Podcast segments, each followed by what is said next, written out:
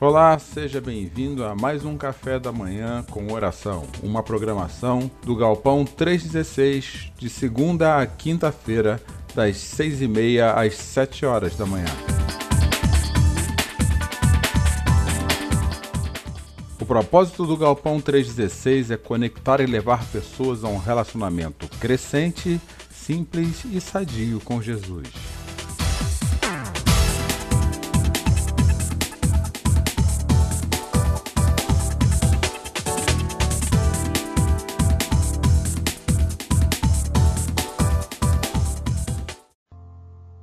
Bom dia a todos, que música maravilhosa, não?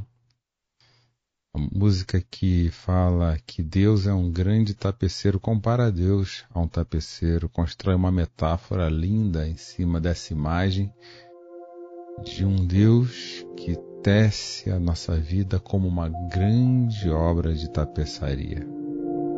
Há duas frases nessa música que falam muito ao meu coração e provavelmente ao seu a primeira diz que quando olhamos a vida do lado do avesso, nós não entendemos bem a obra de tapeçaria. A outra frase é que quando a música diz que a vida às vezes ela é escrita por fios brilhantes e noutras por fios escuros. Mas a frase mais impactante talvez seja essa terceira, quando ela diz que quando enxergamos a vida pelo lado certo, vemos que ela é uma grande obra de tapeçaria, tecida pelas mãos do tapeceiro, e que cada momento da nossa vida ela glorifica a Jesus Cristo. Uma mensagem de Páscoa numa música poética que fala do amor de Deus. Hoje é quinta-feira, dia 1 de abril, e nós estamos na quinta que antecede a Páscoa. O tema dessa semana. E aqui eu dou bom dia a todos que se conectam juntamente conosco aqui no Galpão 316. Bom dia, Raquel. Bom dia, dá um abração à família. Bom dia, Daisy. É sempre bom ter você aqui também conosco. Bom dia, Taiga. Deus continue abençoando a sua recuperação, viu? Em nome de Jesus. Bom dia, Bárbara. Tudo bem? Deus abençoe você, Márcia. Também bom dia. Que Deus abençoe sua quinta-feira grandemente. Johnson, meu amigo querido, que o Senhor continue te abençoando. Olha que notícia boa a Márcia já traz para gente aqui nas primeiras horas do dia. Com a graça do Senhor, minhas gêmeas, minhas netas estão muito bem, crescendo, sendo abençoadas. Agradeço e peço oração para mim, para que possa enfrentar e glorificar a vida todos os dias. Márcia, essa é a minha oração, a nossa oração de todos nós que estamos conectados aqui no Senhor unidos no Espírito. Ah, não podemos permitir. Ontem à noite nós conversávamos sobre isso num grupo muito específico, um grupo que se reúne no específico nosso, onde nós precisamos conjugar dois verbos nesse momento: perseverança, perseverar e também esperar. Perseverar e esperar. Bom dia, Tia, tudo bem, meu querido? Muito bom ter você por aqui também, viu? Muito bom mesmo. Continuaremos agradecendo pela recuperação dela, da Marcilene. Como eu disse, essa música ela expressa com clareza a Páscoa de uma forma poética. E antes de refletir, de, refletir, de trazer a reflexão desta manhã, hoje eu recebi um texto de um amigo me lembrando um autor que eu gosto muito, um autor que fala com o coração e ao coração. O nome dele é Henry Nowen e esse texto fala também desse período de Páscoa. Eu queria associar esse texto à música e posteriormente ao texto bíblico. Henry Nowen escreveu: A vida toda de Jesus e sua pregação tiveram somente um objetivo: revelar esse amor de Deus inextinguível, ilimitado, maternal e paternal, e mostrar o caminho para que este amor guie todas as frações de nossas vidas diárias. É o amor que sempre acolhe de volta a casa e deseja comemorar. Ele faz a menção aqui de um livro muito bonito chamado A Volta do Filho Pródigo, provavelmente tema de algumas das nossas, das nossas reflexões nos próximos dias. Mas o amor de Deus é inextinguível. Ele está em todos os fios da obra de tapeçaria das nossas vidas.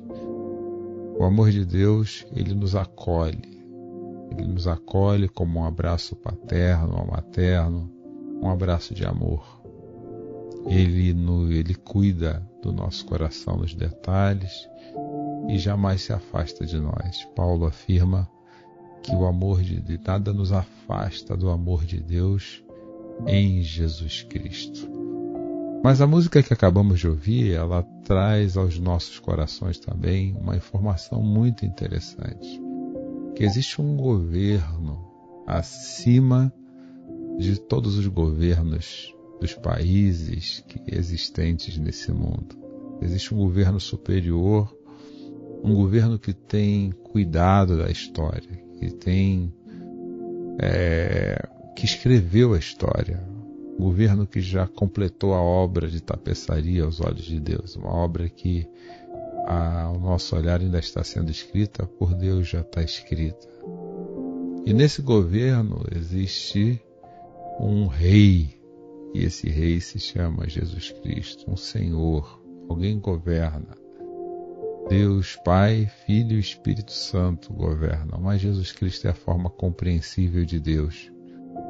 Jesus Cristo é como Deus se permitiu compreender.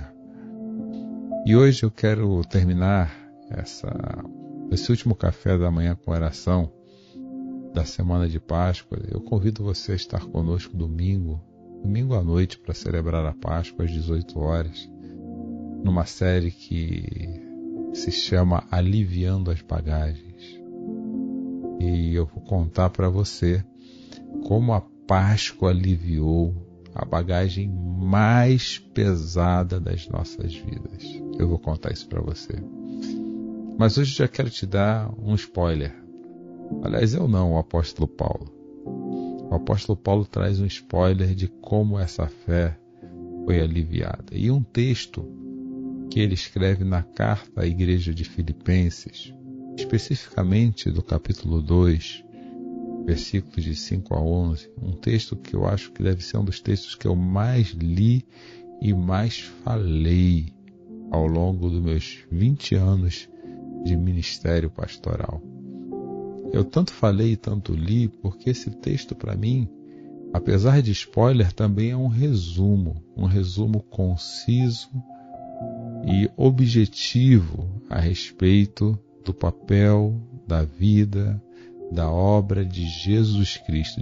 Esse texto fala de quem ele é, de quem ele escolheu ser e por que ele escolheu ser. Esse texto fala também do final da obra, da obra de tapeçaria pronta. Esse texto fala exatamente da pessoa de Cristo sem recortes grotescos, realizados muitas vezes pelas nossas vontades ou até mesmo pelas nossas ideologias. Eu convido você a refletir comigo a partir desse momento em Filipenses capítulo 2, dos versos 5 a 11, na versão A Mensagem de Eugene Peterson. Esse texto começa com um convite. Ele diz assim: Tentem pensar como Cristo pensava, ou sigam o modelo. É exatamente isso que esse texto diz. E ele vai descrever o modelo. Nós nunca seremos como o original, mas podemos seguir o modelo. Ele vai dizer assim: Mesmo em condições de igualdade com Deus, Jesus nunca pensou em tirar proveito dessa condição de modo algum. Esse Paulo afirma que Jesus e Deus são iguais, são a mesma pessoa. Quando sua hora chegou, quando chegou a hora dele cumprir a sua missão e o seu propósito, é isso que Paulo está dizendo. Quando sua hora chegou, ele deixou de lado os privilégios da divindade. Ele não perdeu sua divindade. Ele deixou de lado os privilégios da, os privilégios da divindade. Você percebeu isso? E assumiu condição de escravo, ou seja, e assumiu a sua missão. Que missão era essa? diz Paulo, que tornar-se humano. E depois disso, permaneceu humano. Jesus, ele abre mão dos privilégios de Deus sem deixar de ser Deus. E ele se coloca debaixo, ele coloca a, a, a, se coloca-se à altura da sua criação, nós, a humanidade. E não somente isso, ele se coloca no, no mesmo jugo, ou seja, na mesma condição que eu e você temos. A condição de pessoas que estão morrendo, morrendo fisicamente, morrendo espiritualmente e também morrendo eternamente por conta do pecado, que eu já expliquei para você o que, que a Bíblia diz ser pecado. O pecado é uma desobediência a uma única ordem que Deus deu à humanidade no começo da criação, que era não conhecer o mal. E fizemos isso com uma única motivação, que é querer ser igual a Deus. Essa é a matriz do pecado. Querer ser igual a Deus. E isso vem trazendo consequências em todas as áreas da nossa vida, todas, relacionamento, vida espiritual, a vida material, é, na nossa vontade, na nossa percepção de vida, na nossa visão de mundo. O pecado afetou todas as nossas faculdades. Querer ser igual a Deus. Mas Jesus ele assume essa mesma condição e Pedro vai falar na sua carta sem ter tido nenhum pecado, ou seja, Jesus sempre foi Deus obediente aos planos do Pai, sendo Deus Filho em plena comunhão com o Espírito Santo. Mas ele assumiu, ele assumiu, como disse Henry Nouwen, por puro e inextinguível amor, tornando-se ser humano. E aí Paulo continua dizendo que ele permaneceu ser ser humano até que o plano fosse completo. E qual foi? Foi sua hora de humilhação. O Criador tornar-se como a criatura foi um ato de humilhação, de minimização. Ele reduziu-se a se tornar um de nós. Ele não exigiu privilégios especiais. Inclusive me faz lembrar aqui essa não exigência de privilégios, o momento em que Mateus relata, lá no começo do seu texto, que Jesus foi tentado por Satanás a ter os mesmos privilégios que Deus daria, com apenas uma exceção: o de obedecer a Deus e passar pela cruz. Ele teria os reinos, ele mataria sua fome, ele governaria. O diabo deu a mesma, é, fez a mesma proposta a Jesus, mas Jesus falou não, não e não para essas três propostas. Jesus fez a contramão de Adão, que é o nosso pai espiritual inicial. Ele fez a contramão dizendo, por isso que Paulo fala que pelo primeiro Adão nós nos tornamos nós morremos mas pelo segundo Adão, que é Jesus, nós vivemos. Ele disse não. Ele escolheu humilhar-se sem privilégios especiais. Mas ele viveu, diz Paulo, aqui nesse texto que nós estamos refletindo, uma vida abnegada, desprovida da sua vontade. Isso também nos remete a um outro texto.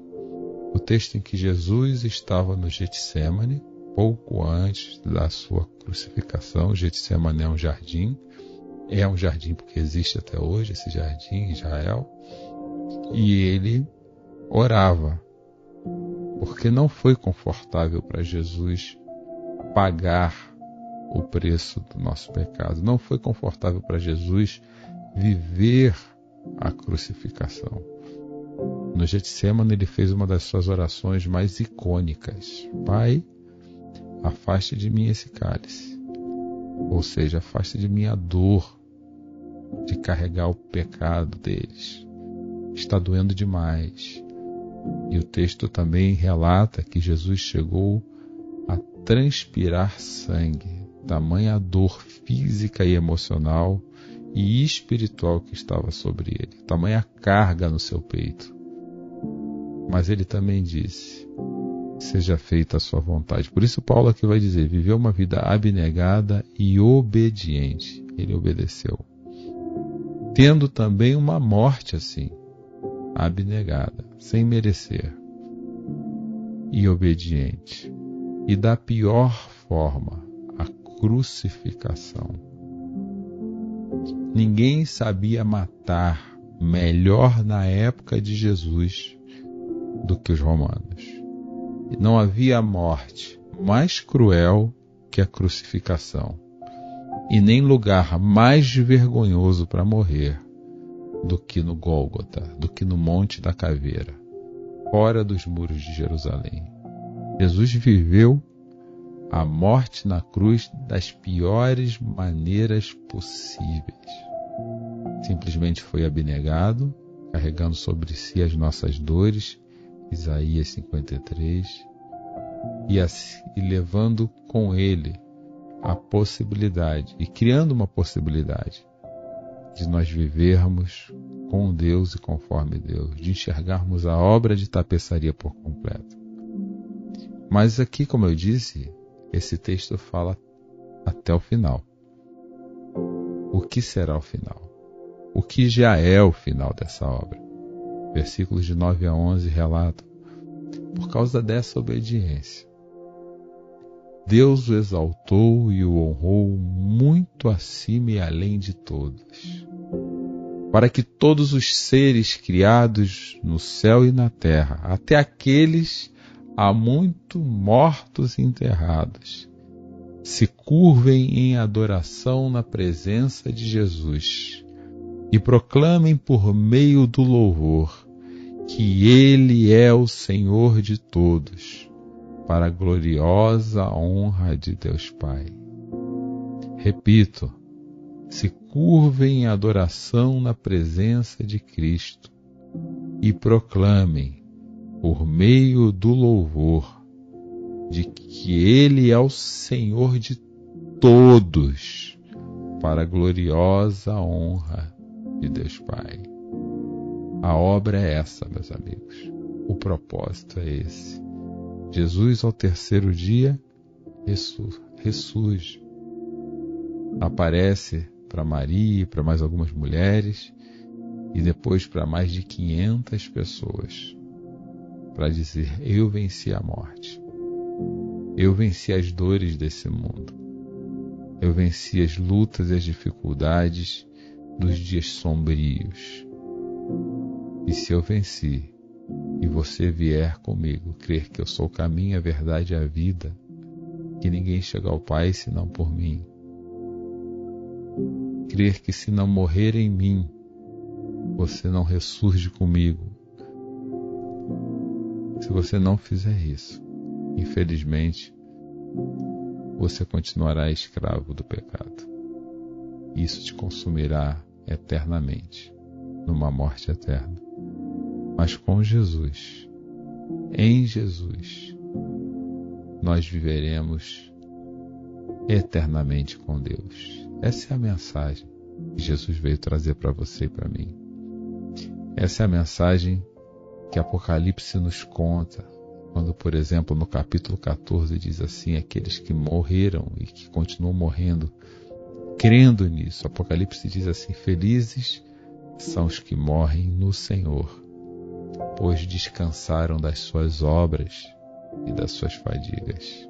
O descanso eterno e a vivem com a vida eterna. Capítulo 21 de Apocalipse, que na nova terra recriada por Jesus, não haverá mais choro. Hoje nós temos chorado muito, né, amigos? Quatro mil pessoas mortas num dia de Covid. Quanto choro, quantas lágrimas. Mas haverá o dia que não, não terá nem choro, nem lágrimas, nem motivos para tristeza. Se Deus quiser, pela graça de Deus, nem lembrança da tristeza. Esse é o mundo que Jesus está trazendo até nós. Essa é a realidade que Jesus está vindo trazer. Por isso é a hora de chorar, mas depois será tempo de se abraçar eternamente. É esse, essa é a mensagem do Evangelho de Jesus Cristo. Essa é a mensagem da Páscoa. Com Cristo viveremos eternamente com Deus. Em Cristo viveremos eternamente com Deus.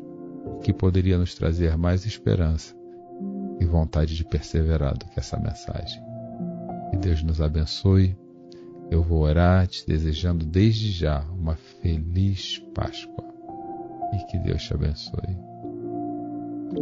Pai querido, nós oramos porque a oração é um presente do Senhor que não muda a sua vontade, nem o seu caráter, nem as suas ações, mas a oração nos muda.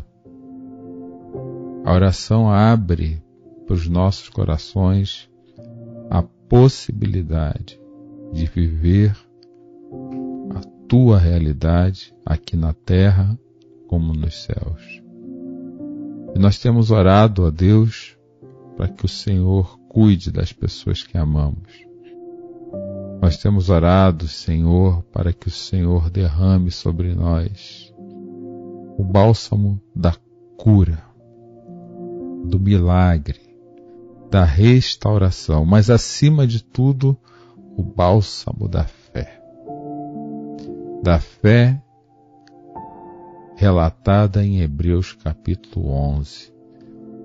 A fé pela certeza das coisas que não vemos, mas esperamos. Porque o Senhor nos prometeu. E a voz do Senhor nos prometer precisa ser suficiente. Só precisamos de Jesus para crer e nada mais. Senhor, nós te agradecemos também, porque mesmo em meio a tantas notícias difíceis de digerir, o Senhor tem cuidado de nós e até aqui chegamos contigo. Continua a abençoar as netas da Márcia. Obrigado pela recuperação da Marcilene, o nosso querido Robson, da Vânia, que estão conosco aqui essa manhã. Há pessoas sendo curadas, sim. Há pessoas sendo restauradas. Mas uma vida para o Senhor é muito importante. Imagino quatro mil. Quanta dor, né, Deus?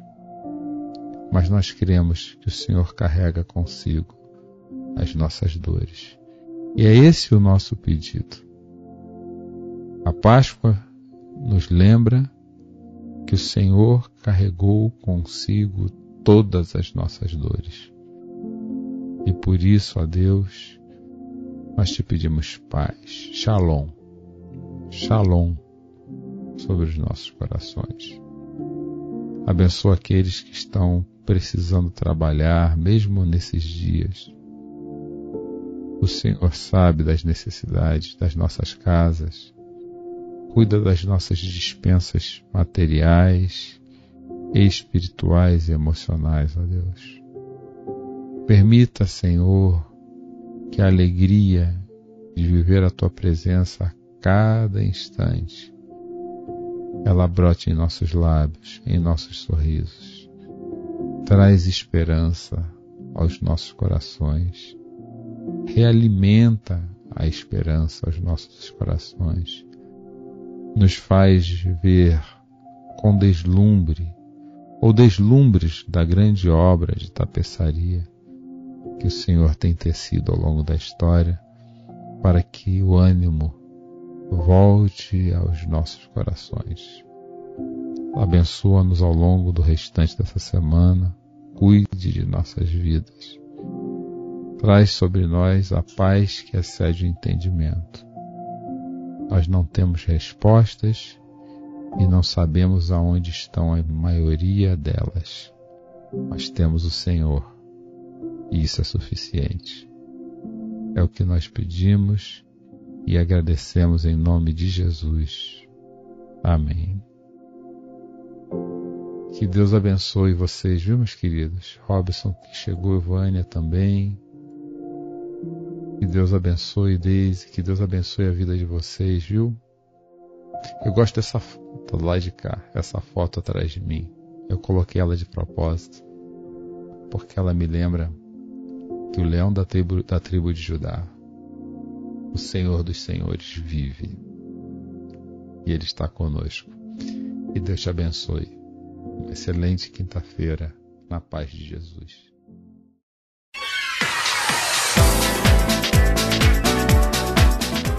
O Ministério é a Igreja Galpão 316, ela cresce com a generosidade do coração de todos aqueles que contribuem financeiramente conosco. Se você quiser ser um dizimista do Galpão 316, você pode fazer um depósito através da nossa chave Pix, que é o CNPJ 30.667.669 barra invertida 0001 traço 00, essa é a nossa chave Pix, ou através do Banco Itaú, agência 4522, conta corrente 38 6640. Igreja Galpão 316.